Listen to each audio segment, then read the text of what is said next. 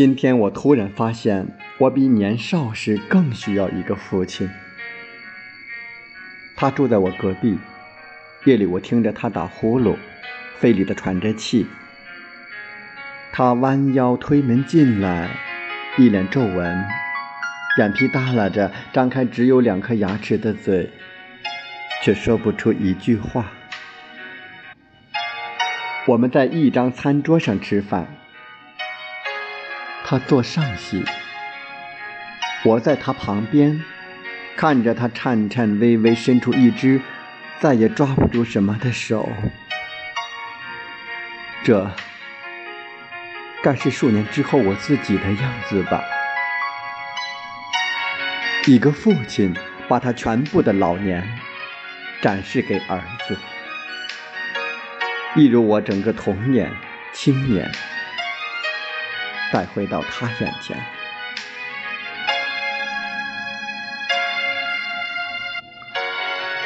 在一个家里，儿子守着父亲老去，就像父亲看着儿子长大成人。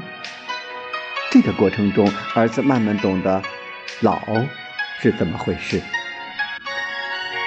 有父亲在前面趟着路，儿子会知道自己四十岁该做什么，五十岁、六十岁时要考虑什么，到了七八十岁该放下什么，去着手准备什么。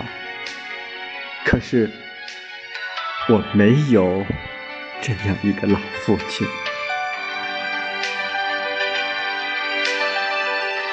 父亲，等我活得比你还老的时候。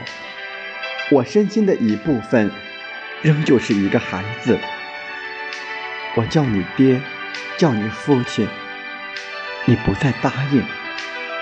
而我心里叫你爹的那部分，永远的长不大了。多少年后，我活到你死亡时的年龄，三十七岁，我想。我能过去这一年，就比你还要老了。作为一个女儿的父亲，我会活得更老。那时想起年纪轻轻就离去的你，就像怀念一个夭折的儿子。你给我童年，然后是我自己走向青年，走向中年，走向老年。我的女儿只见过你的坟墓。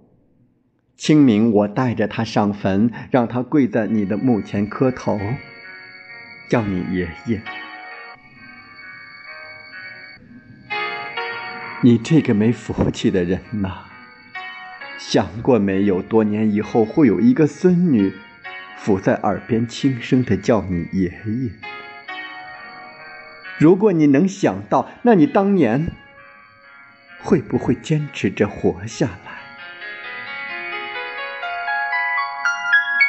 我就在这样问着你的时候，忽然那么清晰的感到，父亲，我特别、特别、特别想你。